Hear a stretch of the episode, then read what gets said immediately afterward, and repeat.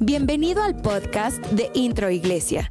Te queremos dar las gracias por tomarte el tiempo de escucharnos el día de hoy. Esperamos que esta charla te inspire, te llene de fe y que te ayude en tu vida personal. El día más feliz de mi vida, el 21 de noviembre del año 71. Y definitivamente que fue algo muy, muy especial. Pero antes de, antes de, de, entrar a, todo lo que vamos a ver el día de hoy, déjenme comentarles un chiste.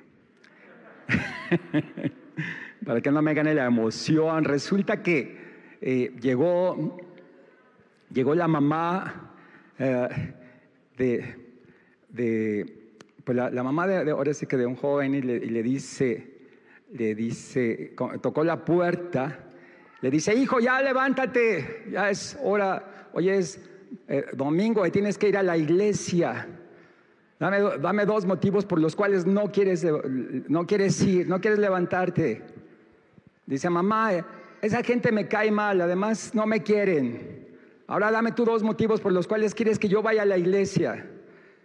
Le dice, hijo, te recuerdo que tienes 49 años, número uno, y número dos, tú eres el pastor. Dale un aplauso a Jesús.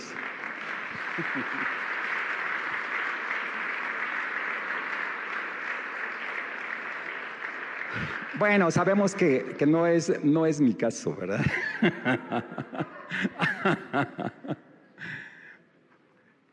...21 de noviembre del año 71... ...el año, bueno, el día más feliz de mi vida porque Jesús llenó, llegó a mi corazón. Les he comentado otras ocasiones de, de, las cosas más importantes que, hay en la vida de un ser humano. Y número uno, les he dicho que es el día del nacimiento. Número dos, eh, lo, pongo en ese lugar, es el día de tu nuevo nacimiento. El día que Jesús llega a nuestra vida, mi vida. Número tres, eh, les he comentado que es el día en que tú conoces el propósito de tu vida. Y número cuatro, cuando tú entras y accionas en el propósito por el cual Dios te formó y te llamó. Así es que, haciendo un poquito de énfasis en, este segundo punto, eh, es algo muy fuerte, muy especial, definitivamente, cuando, el, el, hablar acerca de esto. Yo quiero, antes de, comenzar a comentarles algunos detalles, obviamente eh, es, toda una vida. Eh, le pedí a, mis hijos que me pusieran el, uno, de mis salmos favoritos, el, Salmo 136, porque recuerdo que en aquellos tiempos eh, lo leíamos, digo en aquellos tiempos, obviamente de inicio cuando iniciaba yo eh, en la palabra, la, lo leíamos congregacionalmente y me encantaba porque todos todos de alguna manera participaban o participábamos, ¿verdad? Y, fíjense, lo vamos a leer eh, congregacionalmente. Quiere decir que yo leo la primera estrofa y ustedes leen la segunda estrofa. ¿Sí? Dice, den gracias al Señor porque Él es bueno Den gracias al Dios de los dioses. Den gracias al Señor omnipotente. Al único que hace grandes maravillas. Al que con inteligencia hizo los cielos. al que expandió la tierra sobre las aguas, al que hizo las grandes luminarias, el sol para iluminar el día, la luna y las estrellas para iluminar la noche. Al que hirió a los primogénitos de Egipto al que sacó de Egipto a Israel. Con mano poderosa y con brazo extendido. al que partió en dos el mar rojo. Y por medio y, por en medio hizo cruzar a Israel. Pero hundió en el mar rojo al faraón y a su ejército. Al que guió a su pueblo por el desierto. Al que hirió de muerte a grandes reyes al que a reyes poderosos les quitó la vida. A, a Sijón, rey amorreo. A Og, rey de Basán. Cuyas tierras entregó como herencia. Como herencia para su servicio a Israel. al que nunca nos olvida, aunque estamos humillados. Al que nos libra de nuestros adversarios. Al que alimenta a todo ser viviente.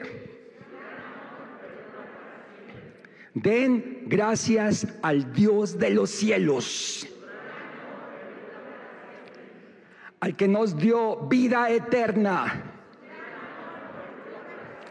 al que nos rescató de la muerte, al que nos dio propósito en la vida, al que nos prometió vida eterna y el que vive aquí y ahora en nuestros corazones. Dale una ovación al Rey de Reyes, Señor de Señores. Y le decía Jesús, gracias. Gracias Jesús. Gracias por tu amor por tu poder, por tu presencia, por todo lo que tú eres, Señor. Gracias, Señor. Definitivamente mi corazón está agradecido, Señor. Estoy agradecido, locamente agradecido, Señor, porque, Señor, he visto tu fidelidad de una manera tan impresionante durante estos 50 años, Señor. Gracias, Señor. Gracias por tu amor. Gracias por tu poder, gracias por tu misericordia, gracias por todo lo que tú has hecho en mi vida, Señor, y a través de mí. Gracias, Señor, en el nombre precioso de tu Hijo amado, nuestro Señor Jesucristo. A ti te doy toda la gloria, toda la honra, Señor, y toda la alabanza. Gracias. Amén. Gracias, Jesús. Gracias Jesús.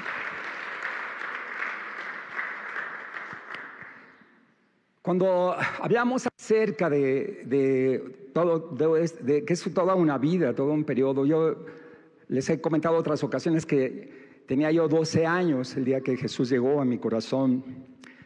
Eh, hacía dos años que mi madre había partido con el Señor y eh, con, cinco, con cuatro hermanos, mi hermano menor de, cinco años, yo de, diez, una hermana de quince, un hermano de veinte, un hermano de veintiuno. Mis hermanos eh, mayores, pues ellos ya prácticamente ya tenían su vida hecha, ellos estaban trabajando y haciendo actividades. Y, mi hermano menor, mi hermana Silvia de 15 y yo nos quedamos, nos repartieron en, diferentes casas con diferentes tíos. Eh, prácticamente nos adoptaron. Y me acuerdo que nos, nos, rolaban, ¿no? Así como, como en los talleres en la secundaria, ¿no? Eh, unos meses con unos, otros meses con otros, y así nos, nos rolaban.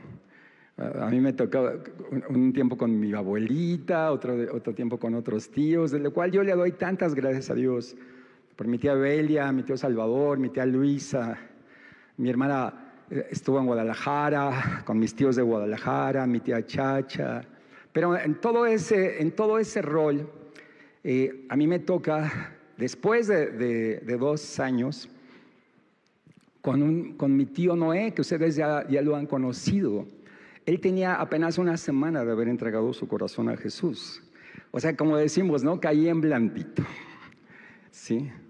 Y, entonces ya no entré a ese rol donde andábamos en diferentes casas, sino que yo ya me quedé a vivir con mi tío Noé. ya, ya por decir, me adoptaron, ¿no? Ya me quedé ahí y con mi tía Irma, de 12 años. Era, estaba, estaba en, en sexto año, recuerdo, terminando apenas mi primaria.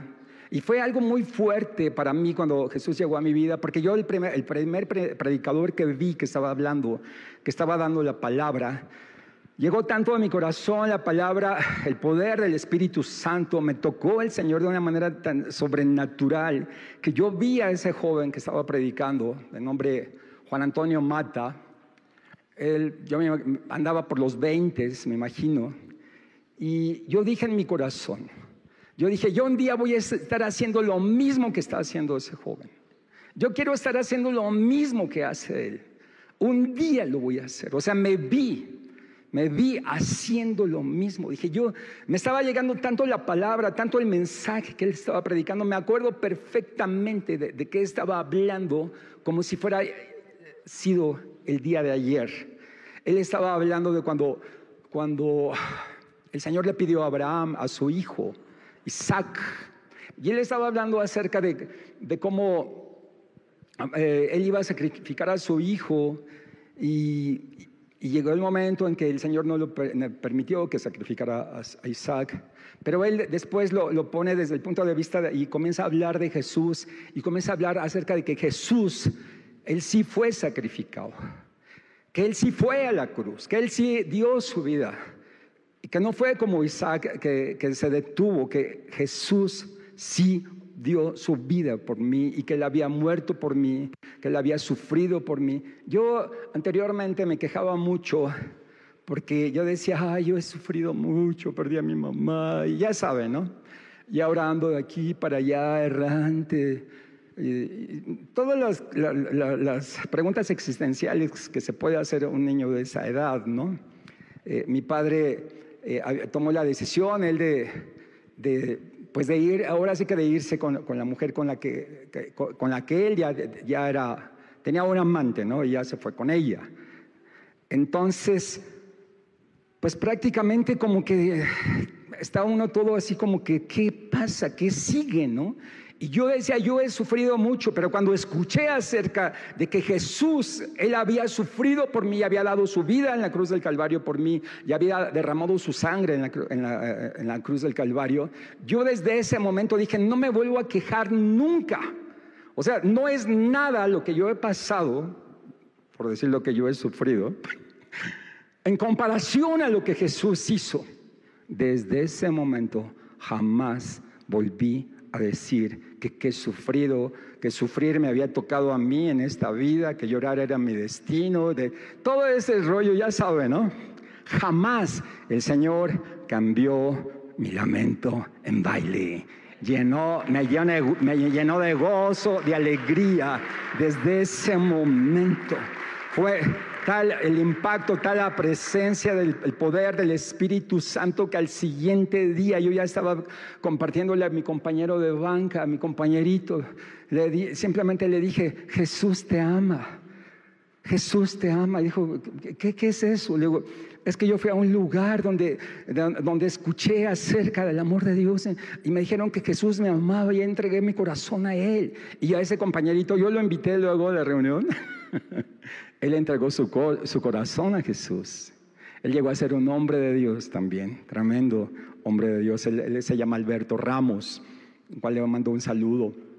Saben, no solamente a mi compañerito, comencé a hablarle a mis hermanos, a mis primos, a mis tíos, hasta a mi abuela, que desde el principio no creían que era tan fácil la cosa, decían, este niño está loco, ¿qué le pasa?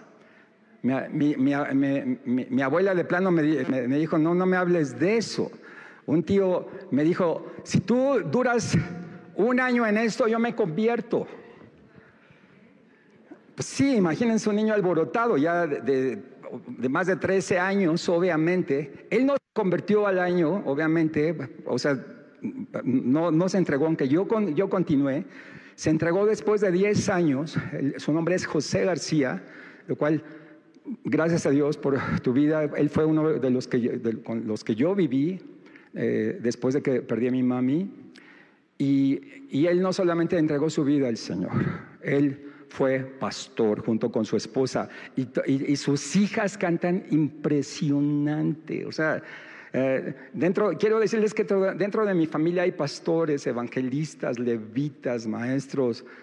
Ah, bueno, a mi, a mi, tío Noel lo considero como un apóstol, obviamente, de, de, una vida tan fructífera, ¿verdad? Que, que, que, él, que él ha dado. Él ahorita precisamente también está celebrando hay una celebración también, porque pues, prácticamente tenemos una semana de diferencia. Y, fue, una, fue una, una, una, locura en Hervidero.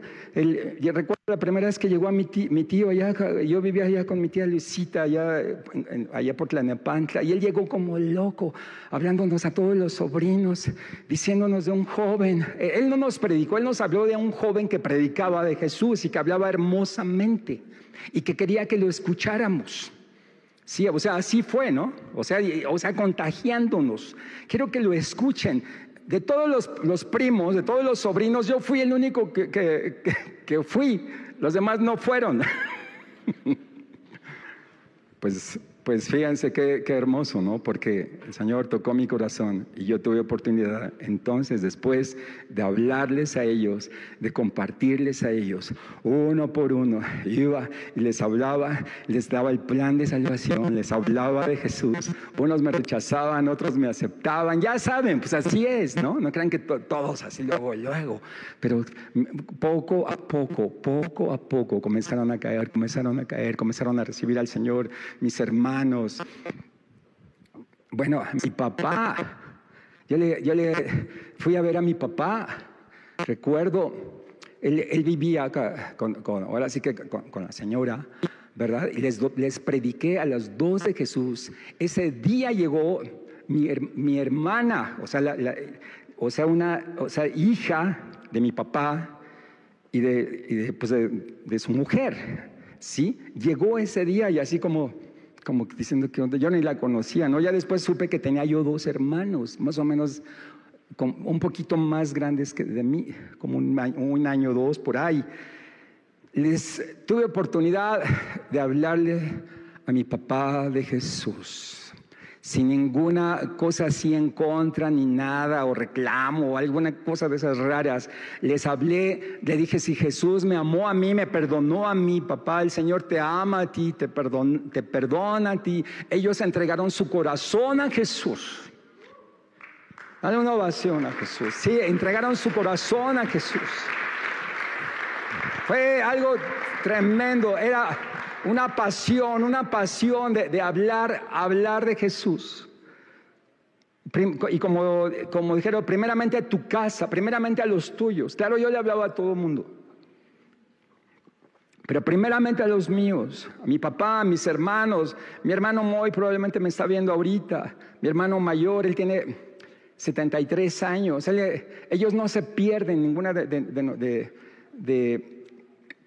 nuestras conferencias, siempre se, conectan junto con su esposa Inés, las cuales los saludo, los amo. Eh, ellos entregaron su corazón a Jesús. Saben, es, es impresionante.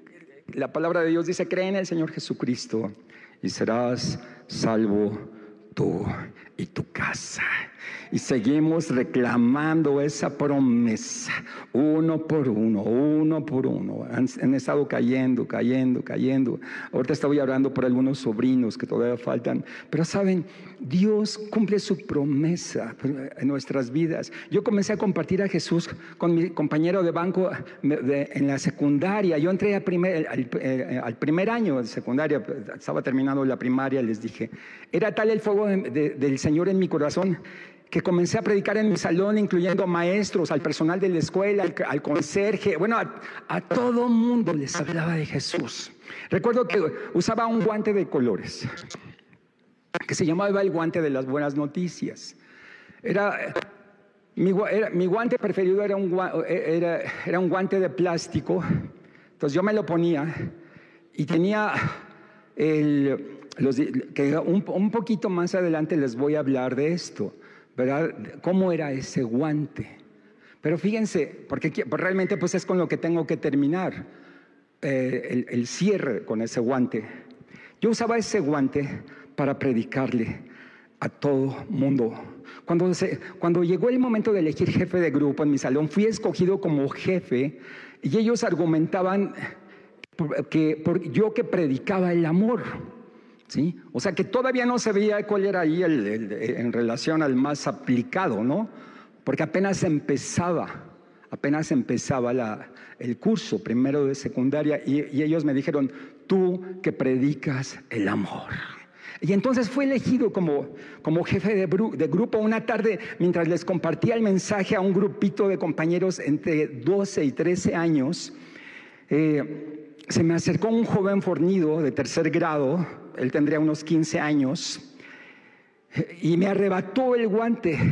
Exactamente, me lo o sea, o sea yo, yo les comenzaba a hacer así con los diferentes colores. Entonces, cuando hice esto, él llegó y me arrancó el dedo. Recuerden que era de plástico, me arrancó el dedo amarillo. Y el dedo amarillo habla del amor, de Dios, del sol, de la creación. Pero sobre todo habla de que de tal manera amó Dios al mundo, que dio a su Hijo unigénito, que dio, que dio a su Hijo para que ninguno se pierda, sino que tengan vida eterna. Y me insultó y me dijo que nos veríamos a la salida. Como yo tenía un grupo de, de jovencitos, de jovencitas, a los cuales yo les predicaba a la hora del recreo. Y se dieron cuenta de la escena, se dieron cuenta de lo que había pasado y, este joven tenía fama, o sea, era, ya saben cuando hablamos de, fama, de mala fama, eh, era, era un golpeador, era, era, se drogaba, o sea, e, eran chavos malos, los, de terceros, o sea, eran, eran tremenditos. Entonces mis compañeritos se asustaron mucho, dijeron, no, no, no, no, no puede ser, es que ellos ya están planeando, quieren... Yo ya tenía un discípulo, mi compañero de banca, Alberto. O sea, ya éramos dos los que, los que estábamos predicando y hablando de Jesús. Entonces lo que hicieron mis compañeritos es que había un camión que, escolar que le llamaban la perrera. o sea, en ese camión se, iban los, chavos, vamos a decir, pudientes, ¿no? Que podían pagar un camión para que los llevara a, su casa, ¿no? Era el, camión escolar. Entonces ellos nos dieron dos pases, o sea, dentro de ellos tomaron dos pases del camión, nos dieron uno a mi compañero, otro a mí, para que eh, los, de, los de la perrera salían diez minutos antes abordábamos el, camión y ya, entonces eh, eh, salimos, toda esa semana nos, nos, estuvieron dando los pases para que no nos encontraran y nos golpearan. Y yo recuerdo que como yo me asomaba y veía por las ventanas y nos estaban esperando. Cada, eh, íbamos en la tarde, a las 8 de la noche era la salida, nos estaban esperando para golpearlos, para golpearnos, hasta que un día fueron a, buscarnos al salón, esperaron que saliéramos y nos dijeron, oigan, ¿qué? Ustedes se desaparecen, ¿qué? Eh, tenemos que arreglar este asunto que está pendiente, ¿eh? O sea, y, nos volvieron a retar, a mí en específico me volvieron a retar y me dijeron, el próximo viernes, más o menos era como miércoles, nos vemos a la salida y ahora sí vamos a ver si eres tan hombrecito. Pero así dura, dura la cosa, ¿no? Entonces yo recuerdo que estábamos, oraba con, con mi compañero y, declarábamos, y ya saben, pues éramos unos, unos chavitos, ¿no? Señor, ¿qué, ¿qué, hacemos o qué? O sea, tenemos que enfrentar esto, no nos, tenemos, no nos podemos ir todo el tiempo en este camión. Y yo le comenté a, al hermano de mi tía, Irma, esposo, esposa de mi tío Noé, le comenté él, lo que estaba pasando en mi escuela. Él era estudiante de medicina en ese tiempo, ya iba como segundo o, tercer grado. Y él, aparte, él, era cinta negra, me acuerdo, era muy bueno para el karate. Yo dije, pues yo necesito, sí he estado orando y todo, pero tengo alguien que me defienda, ¿no? ¿Qué voy a hacer, no? Pues miren, ya, pues ya, ya un momento en que como la cosa está, no estaba muy fácil. Además tenían mala fama estos chavos. Y ya nos pusimos de acuerdo. ¿Qué, ¿Cuándo va a ser? No, pues el viernes. ¿A qué hora? A las 8. O sea, ya no, ya, ya no puedo seguirme escondiendo. Yo decía, todo lo puedo en Cristo que me fortalece. o sea, no, no puedo seguir así. Y él fue a recibirme junto con otros dos amigos de la facultad.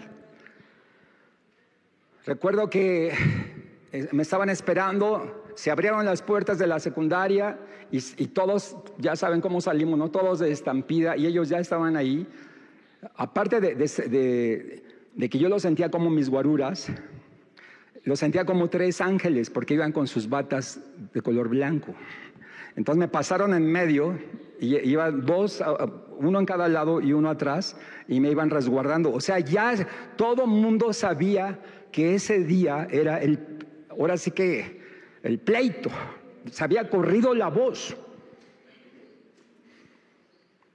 Entonces me dijeron, no te preocupes, todo va a estar bien. O sea, recuerdo que fuimos caminando, estaba, hay un camellón que en ese tiempo estaba la, fábrica de, de, los refrescos Boeing, a un lado de la Prepa 9, en Insurgentes. Llegamos al, lugar, a un jardín que estaba ahí en Insurgentes, y había más de 30 o 40 chavos ya en una rueda esperándome.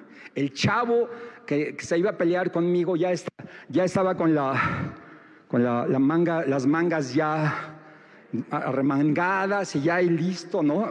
Entonces yo, iba llegando y me dijeron, no te preocupes, tú vas, ahora sé que tú vas a pelearte y le vas a demostrar quién eres. No vamos a permitirlo. Cualquier cosa nosotros entramos.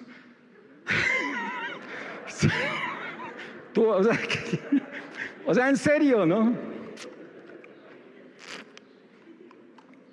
Yo, como era, estaba así, con mi suéter, mi corbata, o, sea, yo era de clase, o sea, la verdad. No, no crean que, aunque todos se la quitaban y echaban reloj, yo siempre conservaba mi corbata. Entonces, era, se usaba en aquel tiempo un uniforme militar de color verde, olivo. Entonces, me avientan al centro. El cuate este estaba, pues imagínense, yo, de 13, el de 15, y sí estaba más, más pesadón. Y, y mañoso, callejero.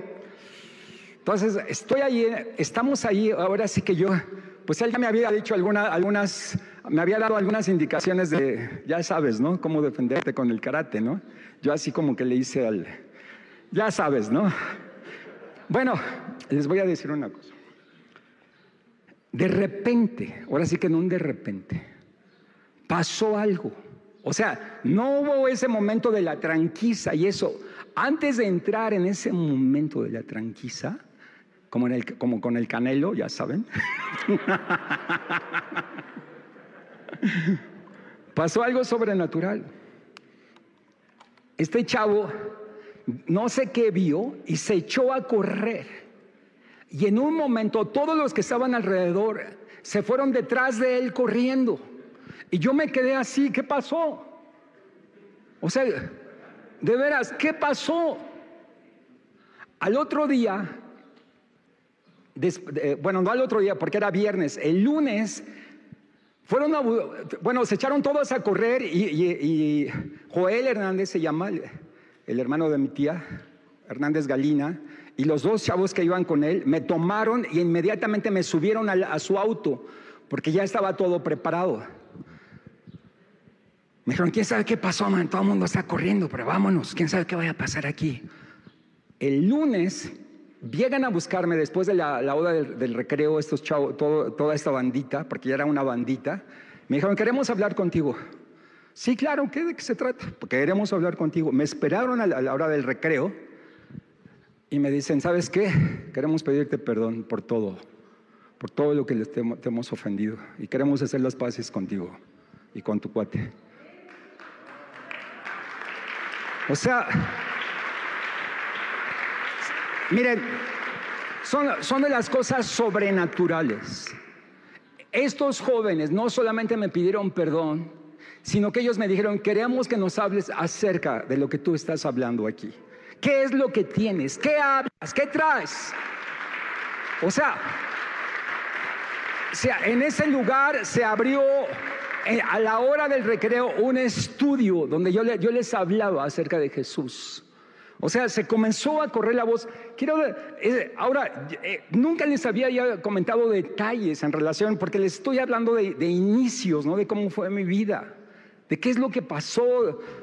Yo me di cuenta de que el Señor tenía cosas mucho más grandes, mucho más preciosas. O sea, había un fuego, un fuego en mi corazón, un fuego. Yo, yo ya, a mí ya me, ya me andaba porque terminara la secundaria, ya me, ya me quería ir al instituto bíblico. Y me decía, no, espérate, el instituto es después de la prepa. Por, por, mientras síguete preparándote, síguete preparando. Obviamente no había lo que nosotros tenemos aquí, el sistema de células, ni nada de eso, ni grupos. Pero lo que sí hacíamos era que nos reuníamos los sábados. Era tal el hambre de Dios que teníamos. Los sábados nos reuníamos a cantar, ¿verdad? Todo ahora sí que los chavos, junto con mi tío, con toda la gente, ¿verdad? Mis primos, la gente de la congregación a buscar a Dios. Y ahí ah, recuerdo un chavo ahí tocando la guitarra y nosotros cantando, ¿verdad? Y, a buscar, y, alabando al Señor. En una de esas reuniones, uno de esos sábados, descendió el Espíritu Santo. Nosotros no sabíamos qué era Espíritu Santo, no sabíamos nada. Desciende el Espíritu Santo y nos bautiza. Y comenzaron a hablar en lenguas. Yo no hablé ese día, yo nomás veía. Y yo dije, ay, wow, ¿qué es esto? Yo le dije, Señor, si esto es tuyo, yo lo quiero, dámelo, dámelo. Y yo veía cómo comenzaban a hablar en lenguas y cómo no solamente hablaban en lenguas, interpretaban las lenguas. Se derramó el don de profecía, el don de interpretación de lenguas, el don de ciencia, el don de discernimiento. En una reunión de, oración, en, una, que estábamos simplemente alabando, adorando. Recuerdo que mi pastor eh, como yo traía un fuego tremendo, me había puesto como líder de, adolescentes. Por eso les digo que mi ministerio comenzó después de que entregué mi vida a Jesús, a los tres meses. Bueno, empezó al siguiente día, yo ya estaba predicando, yo por eso digo que ya son los 50 años. Pero miren, primero eh, líder de adolescentes, luego líder de jóvenes, por ahí de los 15 años. Pero mi pastor no entendía era la iglesia presbiteriana del Divino Jesús, allá en, la colonia industrial, allá por el norte de la Ciudad de México, no entendían qué era el bautismo del Espíritu Santo, no entendían el, qué, significaba el hablar en lenguas. Mi pastor me decía que era, es que pastores que profetizaron, dice, y él me decía, profetizar es predicar. O sea, no entendían. Entonces, Después lo que él hacía que los domingos, en lugar de, que, de, predicar la palabra, ah, dice, a ver, todos los que se reúnen los sábados y nos comenzaba a dar duro. Dar duro, si saben qué es, ¿no?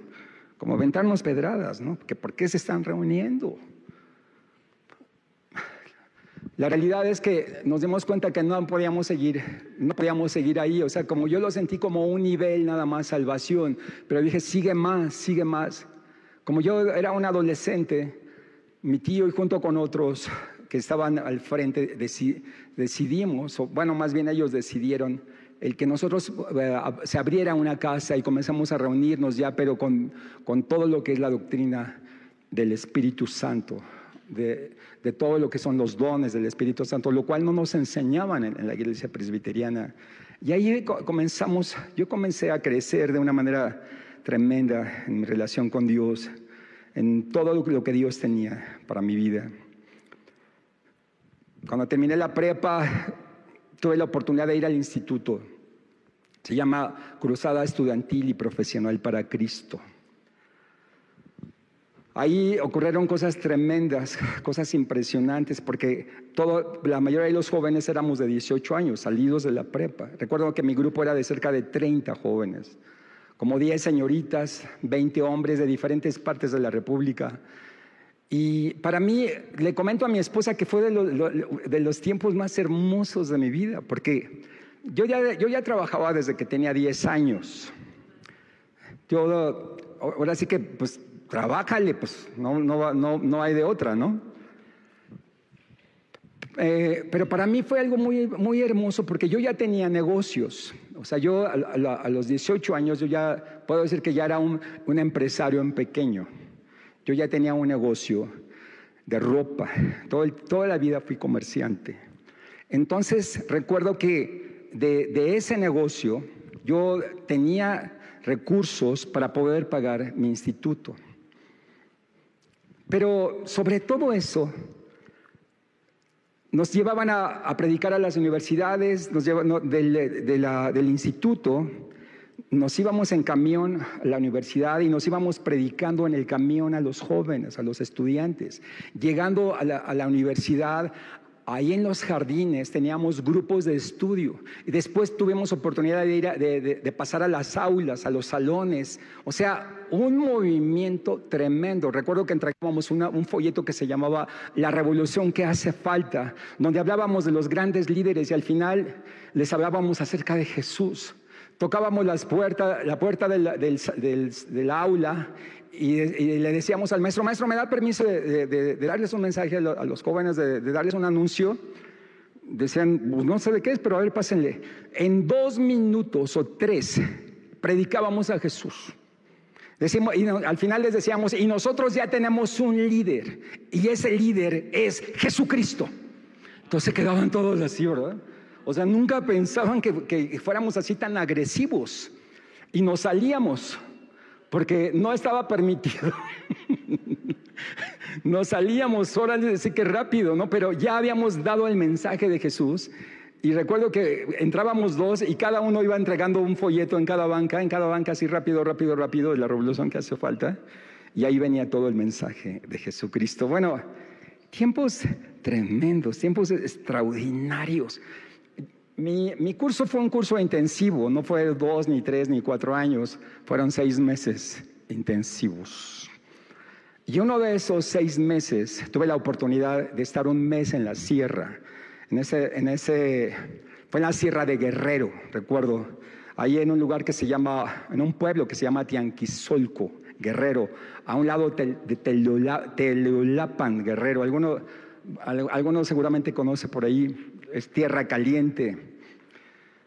Llegamos, nos enviaron de, mi instituto con una carta, estos estudiantes, junto con, otro, con, mi compañero, porque íbamos de dos en dos, el de nombre Alfredo Casas.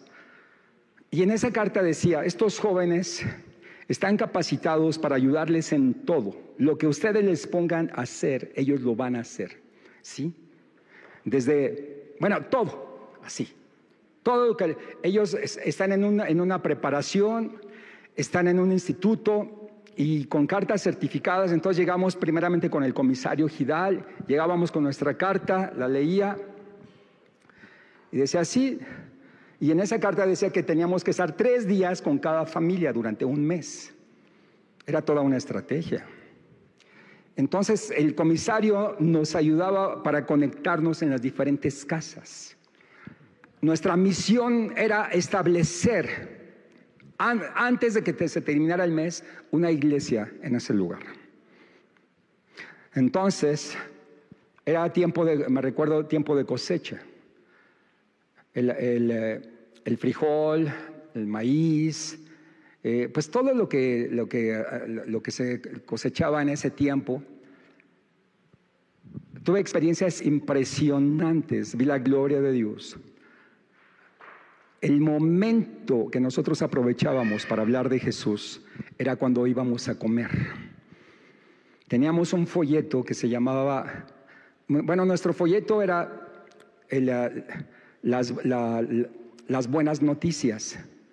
Y este folleto para ellos era los cuatro recados de Dios, donde antes de comenzar a comer, les decíamos, vamos a orar, ¿no? Ustedes no le dan gracias a Dios. Ah, sí, sí, claro, ¿cómo no? Entonces se quitaban el sombrero y nosotros hacíamos una oración. Y en ese momento, después de la oración, comenzábamos a comer y es cuando comenzábamos a hablarles de Jesús.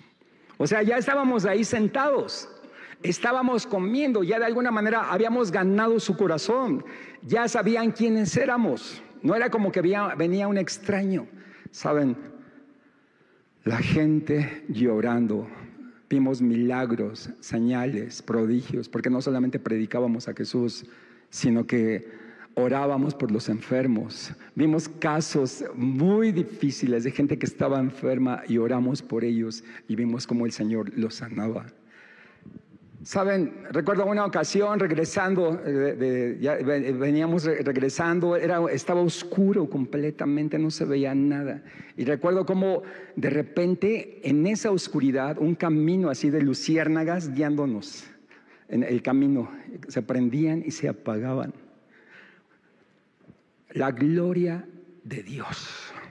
Lo que era tomar, que, llegaba eh, el, dueño de la casa, la cabeza de familia, sacaban el agua del pozo, era una lata de, como ahora conocemos de aceite, la ponía en el centro y todos tomábamos de esa agua, la ponían ahí en el centro, decían, y luego ponían las tortillas.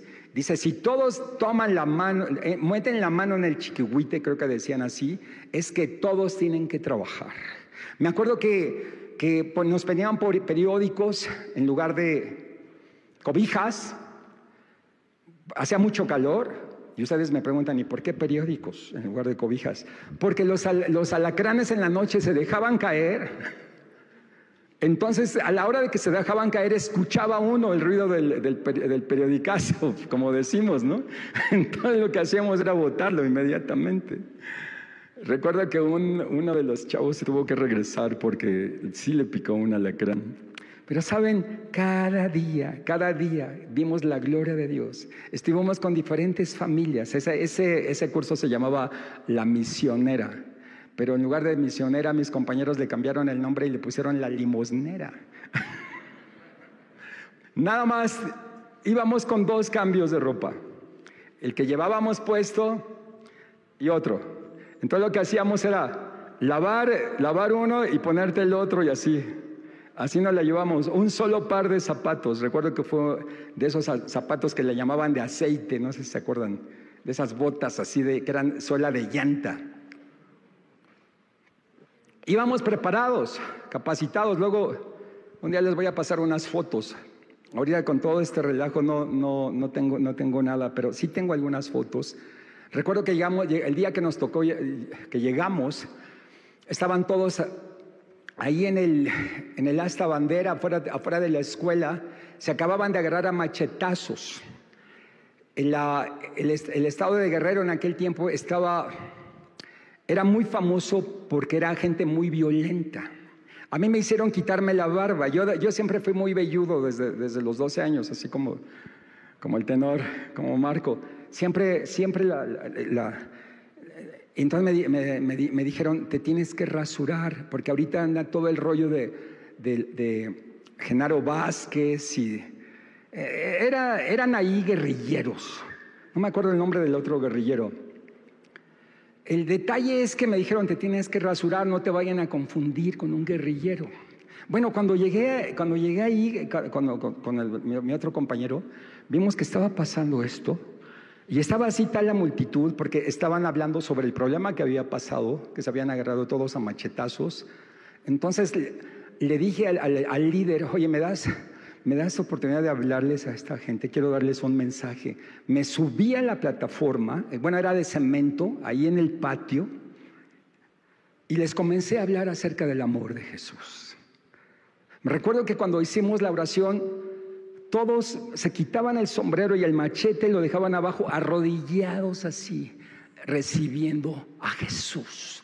O sea, llegó, llegó, miren, llegó, llegó Jesús a ese pueblo, llegó un avivamiento a ese pueblo. Nos dimos cuenta de la gloria de Dios, como el poder sanador, el poder de, de parte del Espíritu Santo llegando a los corazones, transformando y llevando vida. Saben, el Señor cuando llega a nuestro corazón, a nuestra vida, nosotros no podemos dejar, no podemos dejar de hablar, no podemos dejar de decir las grandes y maravillosas cosas que Jesús hizo con cada uno de nosotros.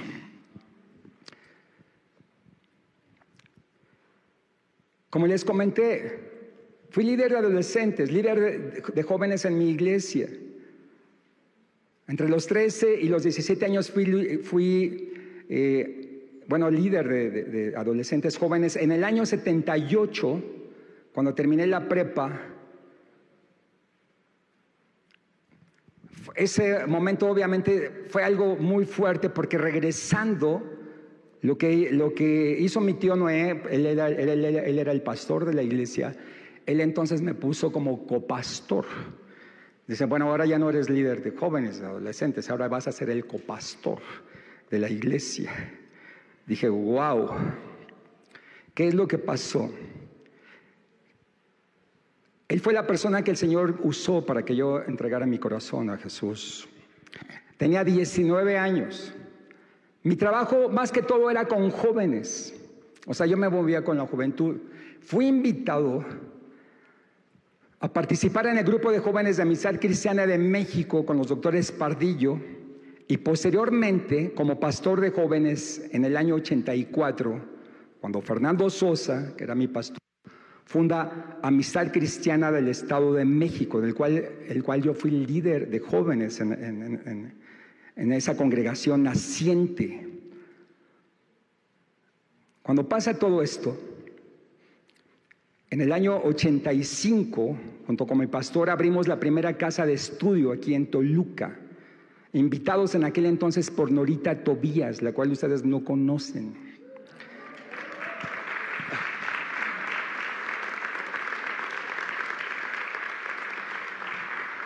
Gracias a Dios por la vida de Norita, que Dios la usó para, o sea, invitó a mi pastor, mi pastor me invita a mí, a, dar una célula. O sea, no, era el nombre de célula, era un estudio bíblico en su casa.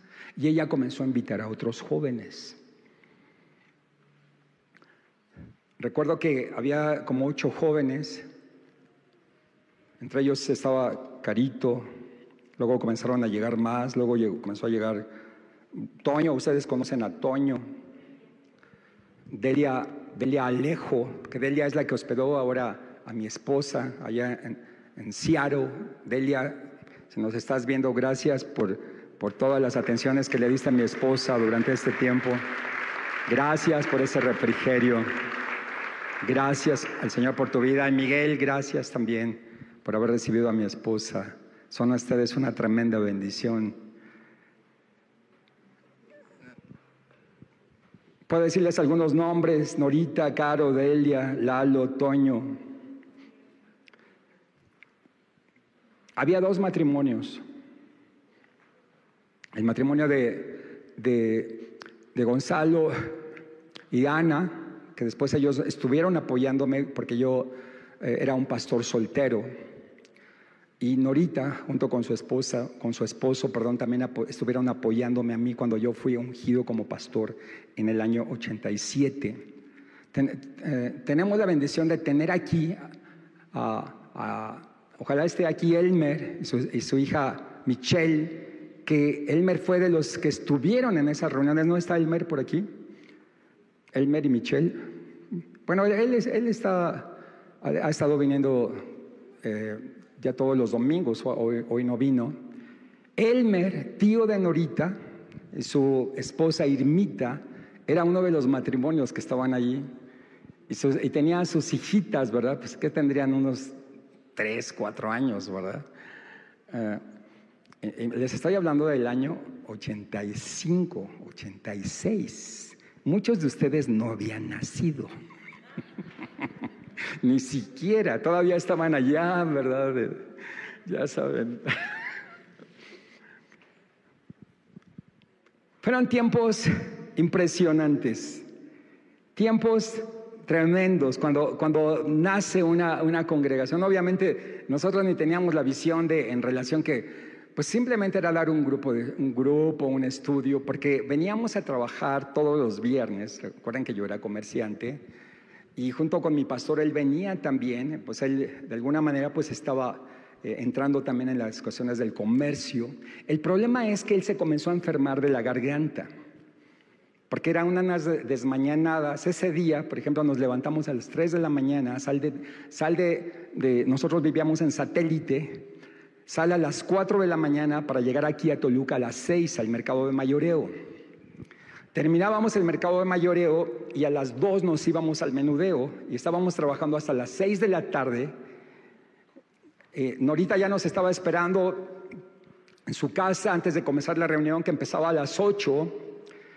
Nos, echábamos agua en la cara, eh, eh, tomábamos algo, ¿verdad? Algo, porque no era la, cena en sí, o sea, cenábamos después de, la reunión. Era así como, como un tente en pie. Terminaba la reunión como a las, pues, ¿qué sería? Nueve, ocho a nueve, y ya después cenábamos. Estábamos saliendo, estábamos saliendo de Toluca por ahí de las once. Y, y Fer se comenzó a enfermar de la garganta. Duró dos meses. Bendigo a Fer Sosa. Y me dijo, a mí me decían el varón, algunos todavía me conocen con ese nombre, me dijo, ¿sabes qué varón? Yo tengo que cuidar mi garganta, ya no, puedo, ya no voy a poder ir a Toluca. Era todavía la, célula, el pequeño grupo. Y me dijo, yo quiero que tú te hagas cargo de este grupo. Yo tengo, yo, él, ya era un predicador reconocido. Dice, yo necesito mi, mi voz para seguir predicando y no puedo, no puedo arriesgarme que me vaya a pasar algo en mi garganta. Entonces yo seguí, yo seguí viniendo, obviamente, pues yo era mi trabajo, seguía viniendo todos los viernes y terminando de, trabajar nos, reuníamos en la, casa de Norita. Después de la casa de Norita nos pasamos a la casa de Ana María. Después de la casa de Ana María nos pasamos a un lugar en la calle de Hidalgo al lado de la, Prepa Morelos. Después, o sea, iba creciendo el grupo, iba creciendo. Después de ahí ya no, ya no cabíamos nos fuimos a un lugar que se llama el Domo. Después del Domo nos fuimos a, un lugar allá en lo que es Amistad Norte, cerca del PRI. Después de cerca del PRI nos fuimos aquí al lado, ¿se acuerdan? Aquí a unos metros, con Don Toño, Don Toñito. Y este es el séptimo lugar, el séptimo lugar, pero ya un lugar propio, un lugar propio. Ya dejamos de rentar dejamos de rentar. ¿Saben? El Señor, ahora obviamente les estoy contando así todo muy rápido, muchos de ustedes fueron partícipes. Nuestra congregación ha dado a luz más de 100 congregaciones.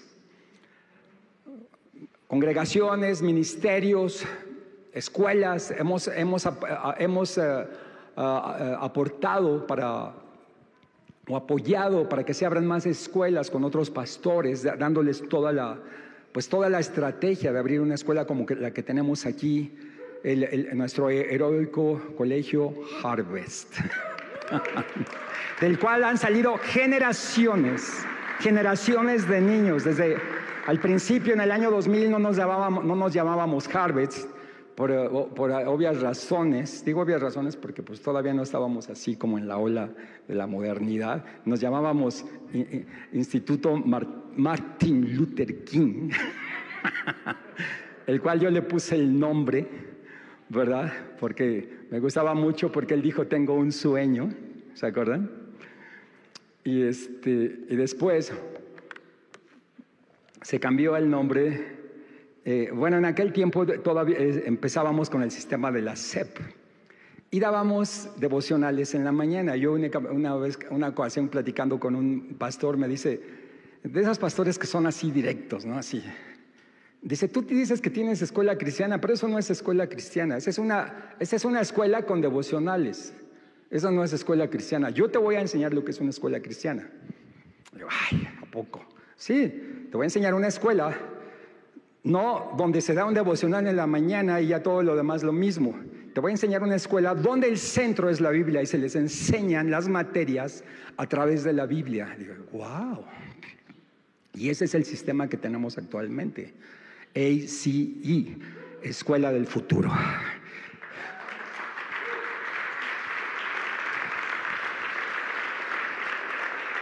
donde, se hace a los niños autodidactas desde que entran, desde el principio.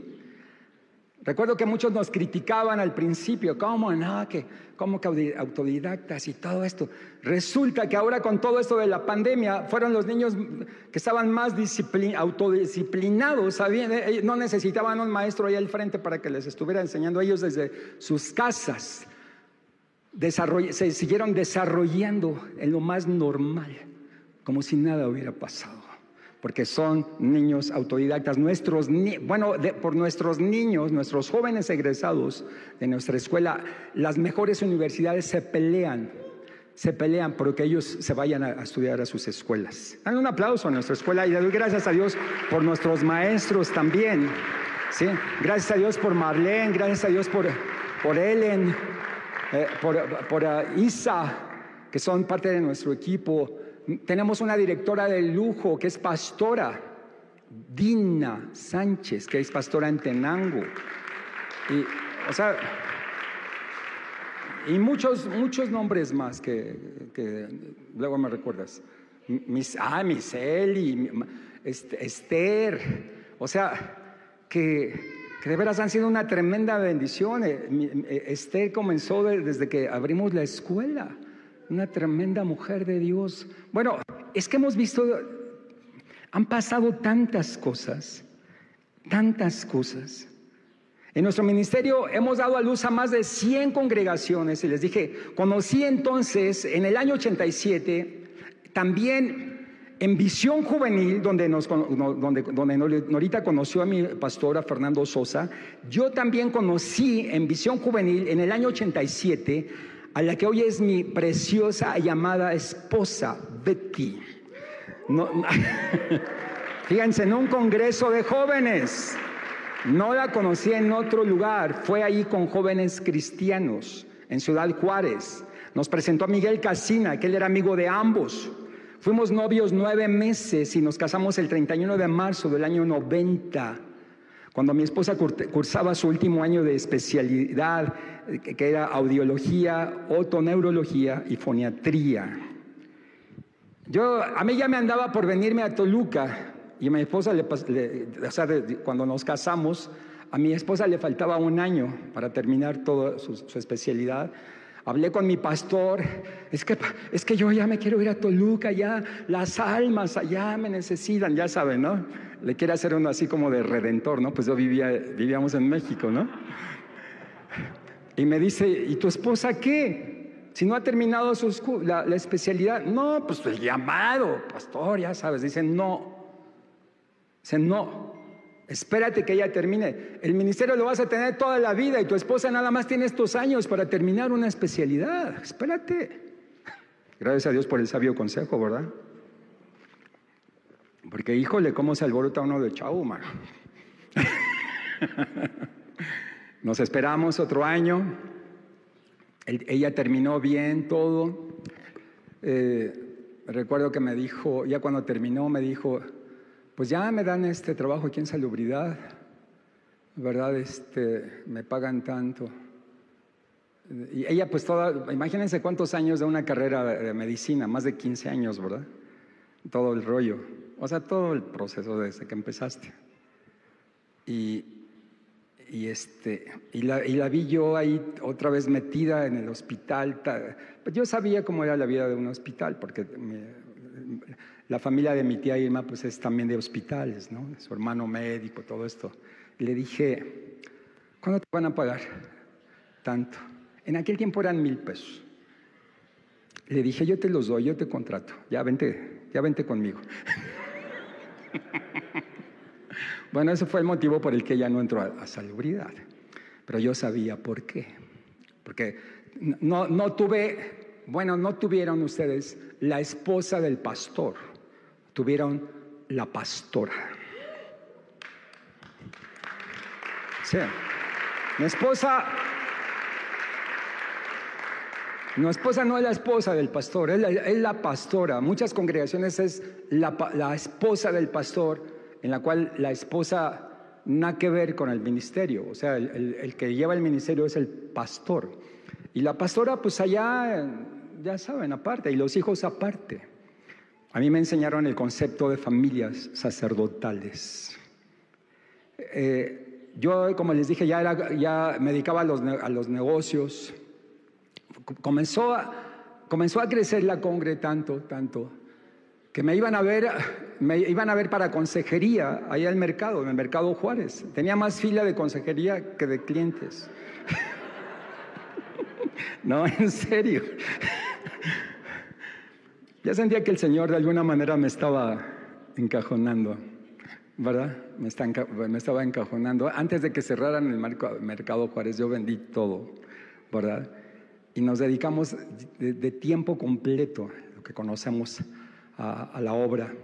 Saben, Dios haciendo cosas impresionantes, maravillas. Tuvimos la, bendición de fundar la Alianza Ministerial del Valle de Toluca a principios de los 90, cuya, alianza de esa alianza fui presidente nueve años consecutivos. También fundé el movimiento de oración Clamor por México en, en el año de 2014 junto con varios eh, ministerios y pastores. Este movimiento oramos diariamente a las 3 de la, de la tarde, diario. Y nos reunimos todos los sábados a orar a las 9 de la mañana, pastores. Oramos por México, hoy más que nunca. ¿Qué dije? ¿Dije sábado? Bueno, por algo digo sábado, ¿no? Por algo, dije sábado, porque los sábados tenemos oración a las 8 de la noche, acuérdense. Yo le doy gracias a Dios por todos los que se conectan todos los sábados, todos los intercesores. Gracias a Dios por su vida. Que yo sé que, que, dice sábado a las 8 de la noche, ya quieres como ir al cine o algo, y se conectan a orar. Yo bendigo sus vidas. Saben, hemos visto que lo que, ha, sostenido realmente en nuestro ministerio, nuestra congregación, es la oración, la oración, la intercesión. Y seguimos orando, seguimos clamando. Sabemos que el Señor tiene cosas grandes, preciosas, aún más sobre nuestra vida. Así es que le damos tantas gracias a Dios. Estamos viendo su gracia, su amor, su favor. Y saben, vamos por más. Nos estamos desarrollando más, estamos creciendo más. Les dije que les iba a dar el detalle del guante, ¿sí? Porque ya vamos a terminar, ya se me acabó el tiempo. Ahí están. Ah, a, ver, pongan por favor, el, detalle del guante. El detalle de, de los colorcitos. Los colorcitos, por favor. ¿Ya están ahí? Gracias. Miren, entonces resulta que yo les llegaba con mis compañeritos y les decía, quiero hablarles acerca del guante de las buenas. Me hubiera gustado tener un guante, pero ya en este tiempo e, era muy difícil ahorita conseguir ese guante. Quiero hablarles del guante de las buenas noticias y comenzaba yo y les decía, y comenzaba así y era el dedo amarillo, el dedo de color amarillo, ahí está. Y les dije, ¿de qué color es este dedo? Y todos los niños decían, amarillo, ¿verdad? Y entonces les decía, ¿de qué nos habla el color amarillo? Pues el color amarillo nos habla de la luz, nos habla del sol, nos habla de las flores amarillas, nos habla, y les dije, ¿y saben una cosa? Nos habla del amor de Dios, que Dios es luz y Él es amor. Y esa, ahí cuando les dije que llegó el chavo este me, arrancó el dedo, ¿no? Se llevó el amor de Dios. Y luego les decía, ¿pero qué creen? Que hay un gran problema. ¿De qué color? ¿Cuál es el color que sigue? Entonces, entonces les decía así. ¿De qué color es este? Les hacía así, ¿no? Para que no fuera, ya saben. ¿Verdad? No, pues es negro. ¿Qué color? Negro. ¿El negro de qué nos habla? Pues de cosas así como feas, ¿no? De la oscuridad, de las tinieblas. Y les decía, es cierto, a ver, ¿cuántos han desobedecido? Ya. ¿Cuántos han dicho groserías? Ya. ¿Cuántos han robado? Ya sabes. Pues así está el corazón del hombre, así está el corazón de muchos niños, ¿verdad? Porque, porque por eso hay pecado, por eso hay tristeza. Y luego ya me pasaba al otro dedo. Y el otro dedo era el, el blanco. No, ¿cuál sigue? Al rojo, perdón. Entonces es amarillo, negro, rojo. Entonces, ¿de qué color es? Rojo. Les decía, el rojo nos habla de la sangre, el color rojo, de la pasión del corazón. Les dijo, y quiero decirles que Jesús derramó su sangre preciosa por todos nosotros. Él nos amó, Él dio su vida en la cruz del Calvario. Tenían que ser un lenguaje así, ya saben, para niños. Él dio su vida. Y Él quiere, y me pasaba al blanco, quiere que nosotros entregamos nuestro corazón a Él para que nuestro corazón quede de color blanco. Él nos perdona, Él nos limpia. Cuando, nosotros, cuando la sangre de Jesús nos limpia, nuestro corazón queda blanco, Él nos perdona, no importa lo que hayas hecho, no importa lo que tú hayas, eh, todos los pecados que pudiste haber hecho, no importa, el Señor te limpia tu corazón y te queda blanquito. ¿Cuántos quieren entregar su corazón a Jesús? A ver, todos los que nos visitan este día, ¿quiénes nos visitan? Levanten la mano. Todos los que nos visitan esta mañana, Ahí vemos dos manitas que se levantan, tres. A ver, ¿quién más?